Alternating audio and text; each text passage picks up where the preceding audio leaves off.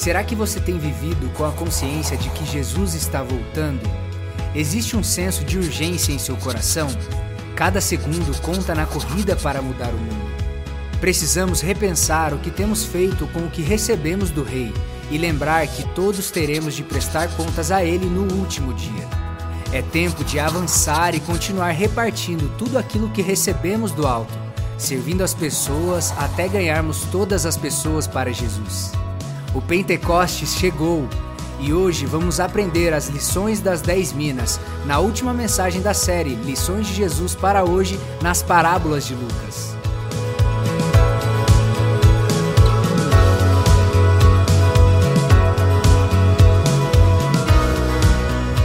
E encerramos então aqui com essa sexta mensagem sobre as parábolas de Jesus baseado no livro de Lucas. Você pode acompanhar as demais parábolas no nosso canal Igreja da Cidade Online. Mas quando nós começamos essa jornada rumo ao Pentecoste, e o Pentecoste chegou, porque o domingo sempre chega, amém? Então nós pudemos é, conhecer um pouco mais do que estava no coração de Deus. Quando eu abro a palavra de Deus, não é só uma leitura que inspira a minha vida, mas abrir a palavra de Deus significa que eu marco um encontro com o próprio Jesus. Eu tenho aquele momento de parar e ouvir a sua voz. Então, Jesus, para deixar mais claro a sua conversa quando ele esteve aqui na terra, ele usou de parábolas.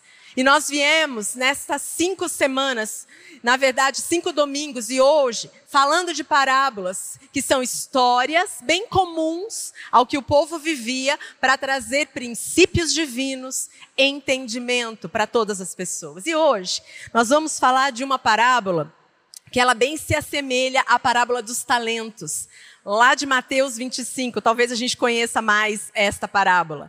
Mas eu quero me deter na parábola de Lucas 19 e as lições que nós vamos tirar daqui. Eu quero ler essa parábola com você. Se você tiver uma Bíblia ou mesmo aí uh, no seu celular ou iPad, você pode abrir Lucas capítulo 19. Nós vamos ler de 11 em diante as parábolas das minas.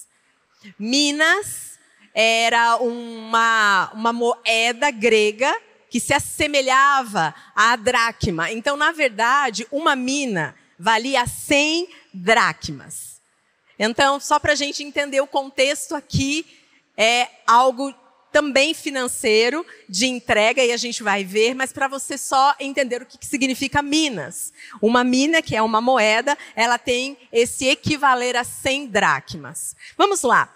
Lucas 19, a partir do verso 11, o texto diz assim: ouça e veja e acompanhe comigo.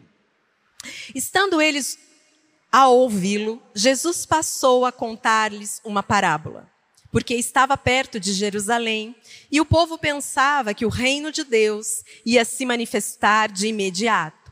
Jesus disse: Um homem de nobre nascimento foi para uma terra distante para ser coroado rei e depois voltar.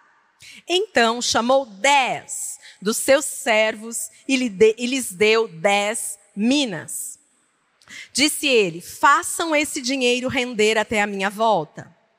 Mas os seus súditos o odiavam e depois enviaram uma delegação para lhe dizer: Não queremos que este homem seja nosso rei. Contudo, foi feito rei e voltou.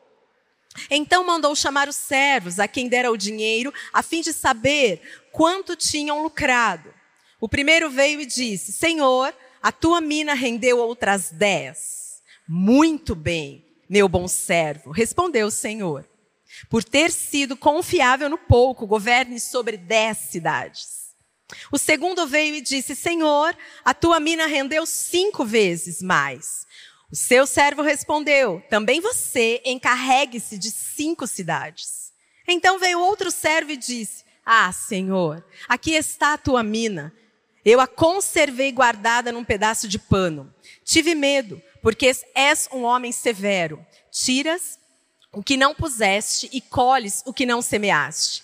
O seu senhor respondeu: Eu julgarei pelas suas próprias palavras, servo mau. Você sabia que sou homem severo, que tiro o que não pus e colho o que não semei. Então, por que não confiou meu dinheiro ao banco? Assim, quando eu voltasse, o receberia com os juros. E disse aos que estavam ali: tomem dele a sua mina e deem a que tem dez. Senhor, disseram, ele já tem dez. Ele respondeu: Eu lhes digo que a quem tem, mais será dado, mas a quem não tem, até o que tiver lhe será tirado. E aqueles inimigos meus, que não queriam que eu reinasse sobre eles, tragam-nos aqui e matem-nos na minha frente. Esta é a parábola, esta é a história. Jesus estava tentando trazer princípios importantes a respeito do que ele mesmo pode fazer por mim e por você. Nesta parábola, este homem nobre é o próprio Jesus. E estes servos somos nós. Quantos aqui recebem presentes diariamente de Deus? Você pode levantar sua mão? Amém! Aleluia! Você é feliz por isso? Você é grato por isso? Amém? Muitas coisas que nós recebemos de Deus, talvez a própria saúde que você tem aqui hoje, você não trabalhou para isso. Talvez você tenha uma vida equilibrada, você faz lá a tua caminhada, você come bem, mas na verdade, na verdade, quem te dá a saúde é o próprio Deus, são presentes. Assim como na parábola aqui, o que o servo recebeu era um valor, nós também recebemos valores de outras formas. E o que o Senhor está dizendo para mim e para você essa tarde, início de noite, é que aquilo que Ele entrega para nós, Ele também quer que nós possamos dividir, repartir e fazer com que de um presente, dez presentes possam render, entre aspas. Mas essa parábola também diz outros princípios importantes. Jesus estava falando dele como rei, que ele voltaria, que ele cumpriria sua promessa, que ele honra, que ele abençoa aqueles que são obedientes, vários princípios. Talvez não para o nosso contexto de brasileiro, aqui em 2023, mas isso fez muito significado para aquele povo que estava ouvindo aquela, parábola. Então nós vamos tentar interpretar isso para os nossos dias nessa tarde. Assim como aqueles servos, nós recebemos então presentes da parte de Deus, mas eu acredito que o maior presente que a gente já recebeu, vindo de Deus, é o próprio Espírito Santo. Amém? E pensando em Pentecostes, pensando naquilo que não é só um presente que as minhas mãos podem segurar, mas que Jesus, por causa de Jesus, o Espírito vem em mim, este é um dos maiores presentes. Eu preciso repartir. Eu preciso fazer e viver além de mim. João 14, 26, o texto vai dizer sobre o Espírito. Olha que especial. Mas o conselheiro, o Espírito Santo, que o Pai enviará em meu nome, lhes ensinará todas as coisas e lhes fará lembrar tudo o que eu lhes disse. Esse é um presente. Ah, a gente tem algumas coisas que a gente quer e até algumas coisas que a gente sente falta, mas a Bíblia diz que quem tem Jesus tem tudo. Então, se você tem Jesus, nada te falta. E como diz no Salmos 23, o Senhor é o meu pastor e Nada me faltará nas versões que a gente costuma, mas na NVI diz: de nada terei falta. Essa é uma mensagem de abundância para você. Essa é uma mensagem que você tem que entender que o Senhor sempre está pronto a entregar algo para você. E o Senhor confia em você. Sabe esse talento, esse dom, essa capacidade que você tem com a sua mente ou com as suas mãos? Essa capacidade que você tem de ligar pessoas, de reconciliar, de pacificar ambientes. É uma capacidade que Deus te deu porque Ele confia em você. Como você, o que, que você vai fazer com tudo que Deus tem dado para você? Com todos os talentos, você pode ser igual servos fiéis, que multiplicaram. Mas você que tem um talento tão especial, e eu não digo só uma habilidade, mas talvez, por exemplo, a intercessão, o ajudar alguém e até financeiramente, você não pode enrolar o que Deus te deu num pano. Mas você precisa fazer com que isso possa chegar a outras pessoas. Então nós precisamos entender que aquilo que recebemos de Deus, e é isso que Jesus está dizendo, precisa ser mais do que repartido, apresentado ao mundo. Você é a resposta que o mundo precisa. Sabe aquele problema sério lá no seu trabalho? Sabe quem tem a resposta? Diga eu. É você. Você tem capacidade para resolver todos os problemas. Não você em si, mas Jesus que está em você. A gente gosta de dizer aqui nessa igreja que nós somos resposta para o mundo. E eu preciso dizer e saber que eu apresento Jesus ao mundo. Mas vamos lá, com essa parábola das dez minas, eu vou aprender primeiro que eu preciso estar preparado para a volta de Jesus Cristo. A parábola disse que o rei foi, na verdade, o homem nobre foi, se tornou rei e disse que voltaria.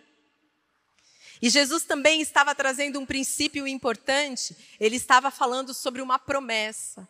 Ele disse: Eu estou deixando para vocês presentes, eu vou, mesmo sabendo que havia uma resistência, porque a parábola vai dizer também que haviam pessoas que não consideravam rei, mas ele voltaria. E como essa parábola está falando do próprio Jesus, você precisa acreditar e estar preparado. E aqui nós vamos ler no verso 12 do capítulo 19: Ele disse: Um homem de nobre nascimento, foi para uma terra distante, coroado, rei, e depois ele voltaria. Então, a primeira coisa que eu preciso entender com essa parábola é que Deus confia em mim, não só um dom, um talento, mas Ele confia em mim para que eu possa estar esperando. Eu preciso estar preparado. Não é de qualquer jeito que nós vamos receber Jesus. Eu não sei qual a sua fé e qual a sua crença dessa verdade que Jesus voltará. Eu não sei como você se prepara todos os dias para isso. Eu não sei se você é um amigo nosso que chegou aqui nessa, nesse dia, nesse momento, para falar como assim Jesus voltará. É, a Bíblia diz que lá na Páscoa, quando Jesus foi assunto ao céu, ele disse: Eu voltarei. E aqueles que creem em Jesus e a igreja de Cristo está esperando a volta de Jesus, porque a Bíblia diz isso. E quando a gente espera por algo tão poderoso e tão divino, eu preciso estar preparado. Tanto que, quando ele entregou os presentes para os servos, os servos se prepararam para a volta do homem nobre. Eu não posso ficar esperando Jesus, porque ele vai vir, ninguém sabe o dia e hora, simplesmente só esperando.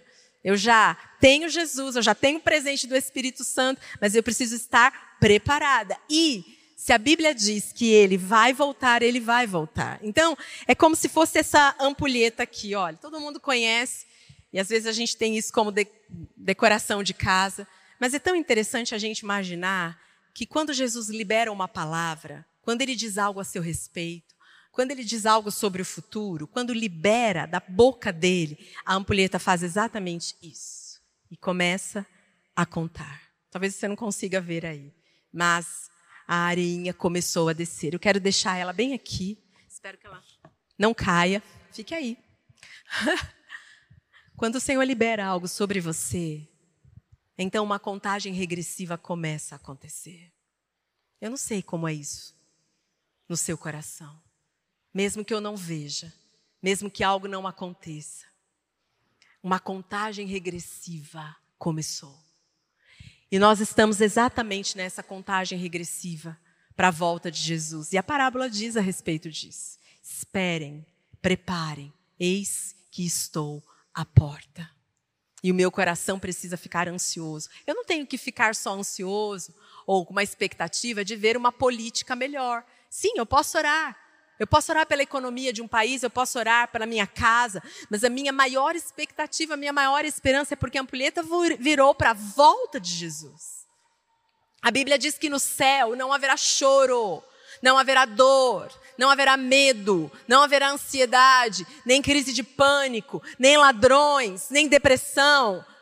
E é para lá que nós estamos indo.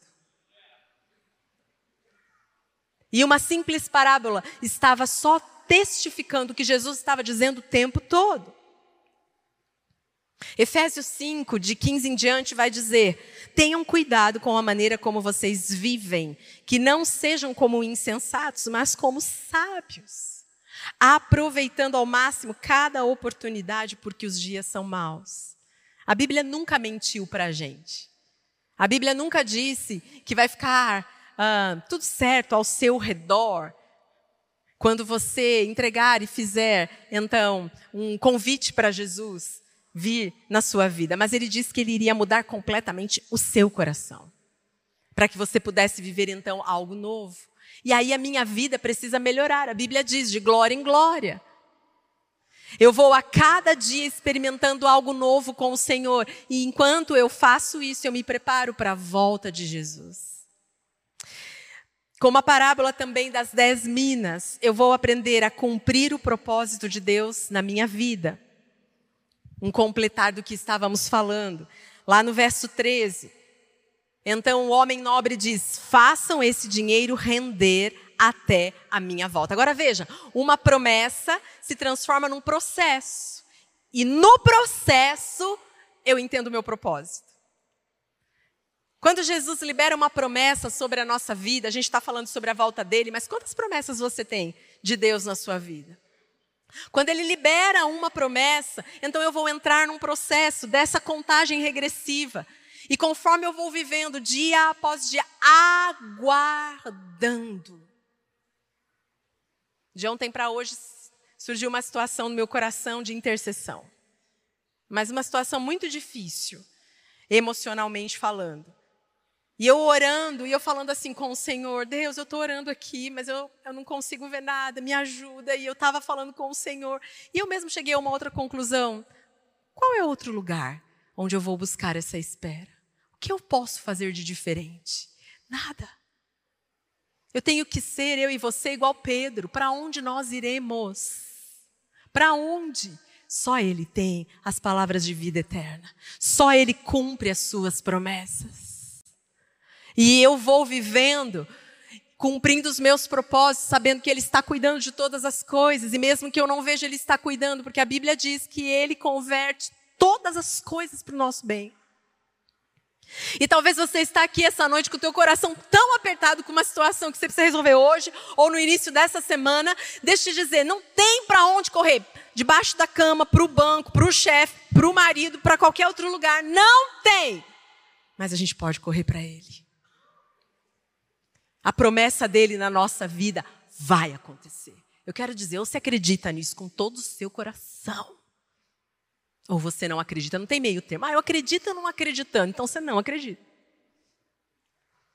Deus quer a inteireza do nosso ser. Então estou eu aqui nesse processo de intercessão do meu coração, dizendo o melhor lugar para eu estar é contigo. Isso é um propósito de vida. E é tão interessante que eu preciso entender que a partir desse propósito de vida, eu vou vivendo coisas novas com o Senhor. E olha que lindo, quem que me acompanha no processo entre a promessa e o milagre? Quem me acompanha enquanto eu estou vendo e cumprindo os propósitos de Deus? Quem me acompanha enquanto eu estou esperando o Senhor se revelar em mim? Quem? O Espírito Santo de Deus. Pensa. Ele está lá incentivando, qual treinador que incentiva o atleta? Vai, vai mais um pouco. Para, toma água. Vem, descansa. Vou fazer uma massagem. Esse é o Espírito Santo de Deus. E ele te ajuda, por isso que a gente lê o texto de João, a lembrar das promessas do Senhor. E quando a gente pensa a respeito disso, a gente passa esse Pentecostes, o dia de hoje, com essa expectativa de que talvez o Senhor, até o fim desse dia, vai falar uma coisa muito importante para mim e para você. Ele vai revelar algo muito importante, porque talvez você precisa disso. Para, como se fosse um pit stop, sabe? Dar uma paradinha. E talvez seja hoje, seja nesse momento. Talvez o seu domingo foi tão corrido, agora que você parou, sentou, você falou: Meu Deus, o domingo já está acabando. Mas é exatamente nessa hora que o Senhor pode trazer uma revelação nova. E hoje é Pentecoste, então você tem que estar com o teu coração aberto para o que o Senhor vai trazer.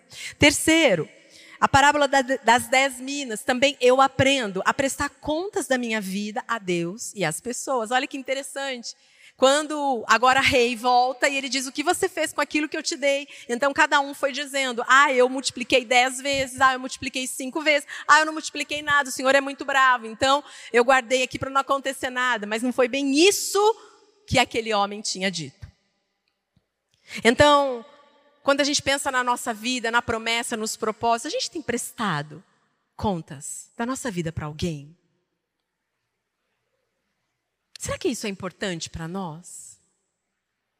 Será que a gente não vai num GDC, por exemplo, porque a gente não quer que as pessoas fiquem perguntando da nossa vida, da nossa história, porque ninguém tem nada a ver com isso?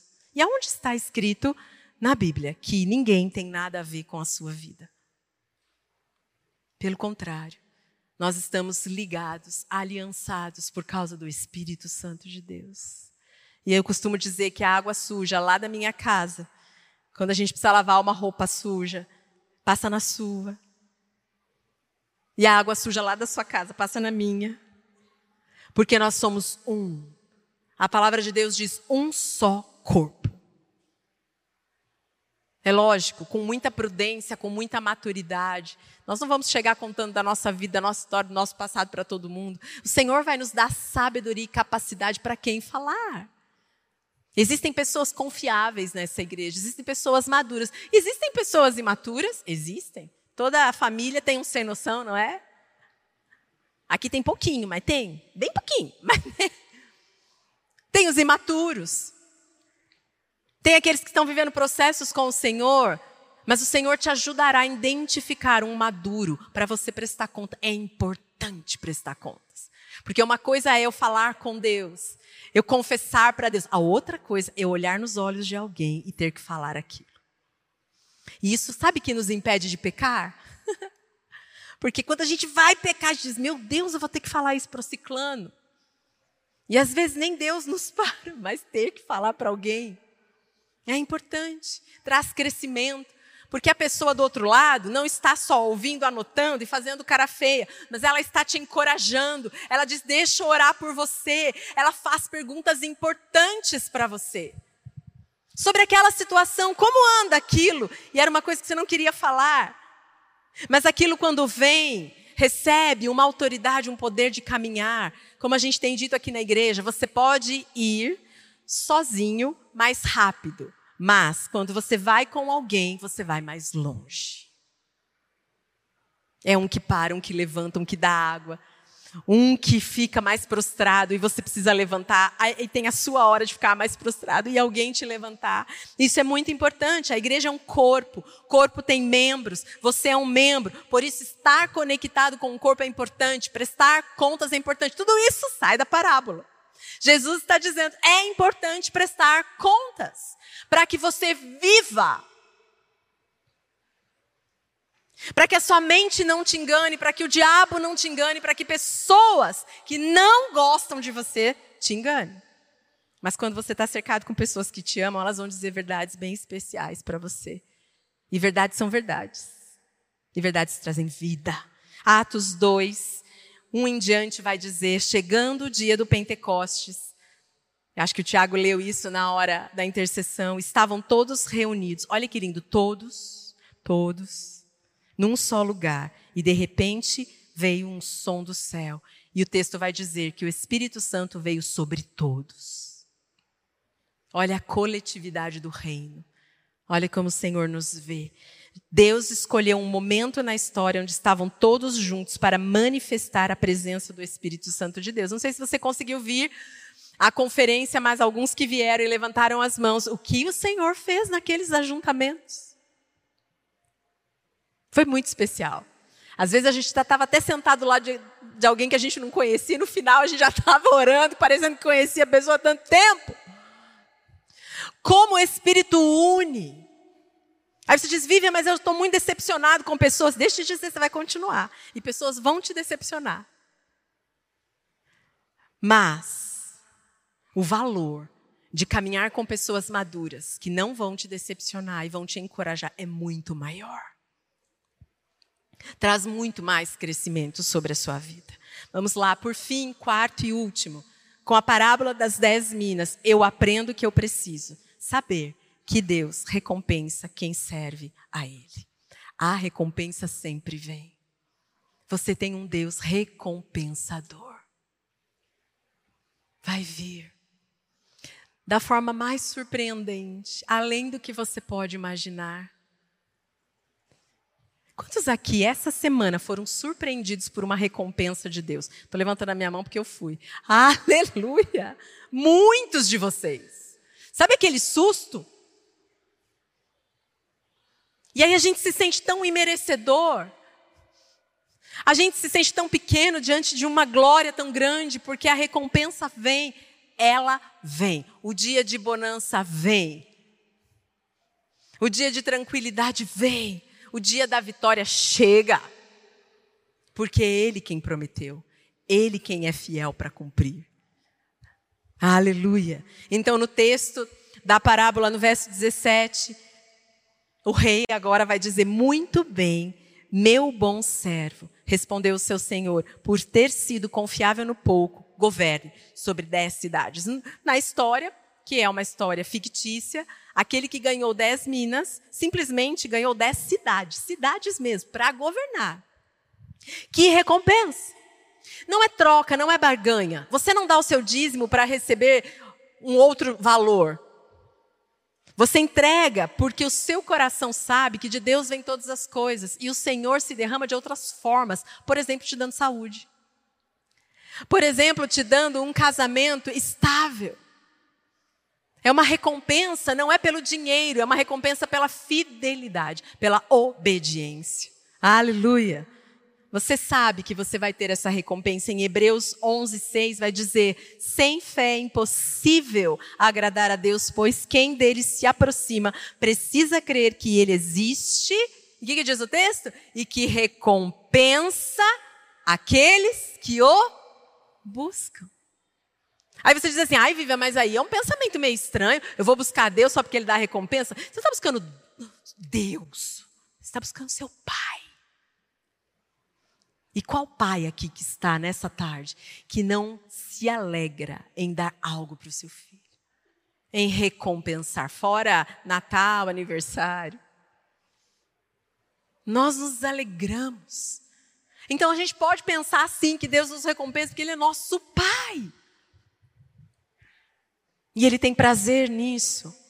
Jesus pagou esse preço alto na cruz, para que a gente recebesse uma salvação de graça, para que pudéssemos ter a presença do Espírito Santo de graça, para termos uma vida eterna depois que Jesus voltar e nós vamos viver eternamente com Ele, de graça. Isso é uma recompensa. Existem as recompensas diárias, semanais, mensais, mas tem a recompensa eterna. E você só precisa render a esse mover que o Senhor tem para mim e para você. Sabe, há um clamor no nosso coração por viver uma intensidade com o Senhor. Sabe quando você quer recebe algo que você gostaria muito de ter? E aí Passa um segundo, seu coração meio que já se esvazia de novo, daqui a pouco você tem um outro pedido, porque parece que você nunca está plenamente satisfeito. Há um clamor no nosso coração por um preencher eterno, por um preencher sobrenatural. E é disso que Jesus está falando, é essa recompensa que Jesus está falando. Há uma verdade, e a gente não pode fugir, que só Jesus pode nos recompensar. Então, quando eu olho para essa série de princípios, desta parábola, falando sobre o Senhor que cumpre, sobre o meu propósito, sobre um preparar para a volta dele. E cada vez se abrevia, não é um dia a mais, mas um dia a menos. Quando eu olho para a minha vida e eu sei que eu preciso prestar contas para poder estar protegido, prestar conta não me deixa vulnerável, pre prestar conta me deixa forte.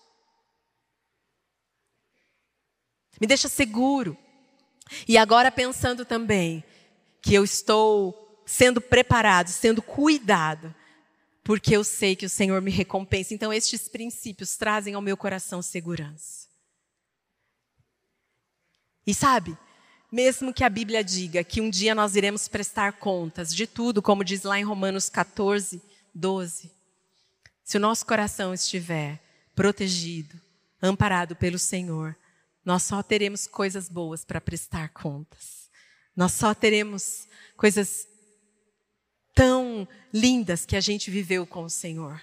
Então eu posso a cada dia ir me preparando para, assim como a gente quando vai na frente de uma pessoa que é autoridade a gente tem tudo pronto, todos os documentos prontos, é tão bom chegar numa situação e ter tudo pronto para entregar, com muito esforço. É assim. A gente não tem medo de Deus. A gente não tem medo de juízo, de julgamento. Primeiro, porque Ele é nosso Pai. Segundo, que Ele nos ajuda durante todo o processo. Isso precisa trazer para o seu coração um impacto, uma esperança. Glória a Deus, que bom que você recebeu esta palavra da fé, essa mensagem, o Espírito Santo agiu e certamente agora é hora de você poder dar uma resposta para Deus. À luz do que você recebeu nesta mensagem de fé, pregada com tanto amor, uma mensagem bíblica de Deus para o seu coração, é hora de você dar uma resposta para o Senhor. E eu quero convidar você a dar uma resposta e quero fazer três convites para você. Aí na sua tela agora aparece um QR Code e um número de WhatsApp para que você que tomou uma decisão possa então entrar em contato conosco agora. O primeiro convite é se você ouviu esta mensagem e quer tomar uma decisão de arrependimento e de receber Jesus no seu coração como Salvador e Senhor da sua vida agora. A outra decisão que você pode estar tomando agora e celebramos com você é se você quer retornar para a igreja, voltar para a fé. Talvez você se desviou dos caminhos do Senhor e da igreja, mas hoje é o tempo de voltar, é tempo de arrependimento, de mudança de vida, de voltar para a família da fé. Então, bem-vindo você que está tomando a decisão de retorno agora. Não importa quanto tempo você esteve afastado, não importa se você se afastou dessa ou de outra igreja cristã ou evangélica, bem-vindo de volta à família da fé. E o terceiro convite que eu quero fazer para você é se você quer ser batizado. Então, se você quer ser batizado em águas, se você está em São José dos Campos ou em qualquer cidade onde temos uma igreja da cidade ou aí na sua cidade, entre em contato conosco agora pelo WhatsApp ou pelo QR Code e diga: Eu aceitei Jesus, eu quero ser batizado. Eu não tinha sido batizado em águas ainda, no batismo de imersão, que é o batismo que Jesus viveu lá no Rio Jordão, sendo batizado por João Batista, e eu quero ser batizado em águas também. Então entre em contato conosco. Amém? Então, bem-vindo à família da fé. Parabéns por tomar uma destas decisões hoje, após ouvir esta mensagem. E o nosso campus online aqui da Igreja da Cidade está aqui para servir onde você estiver. Deus seja louvado. Vamos orar juntos? Pai, eu quero te agradecer por cada um que recebeu agora a tua palavra e ela tocou no coração e eles estão dando uma resposta para o Senhor. Eu abençoo cada um dos que nos acompanharam agora nesta transmissão.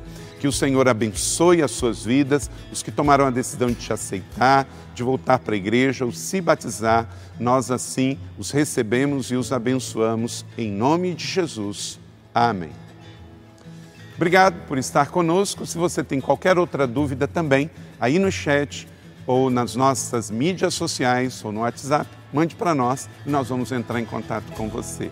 Somos a Igreja da Cidade, uma família para pertencer. E aqui no campus online, uma família para pertencer onde você estiver.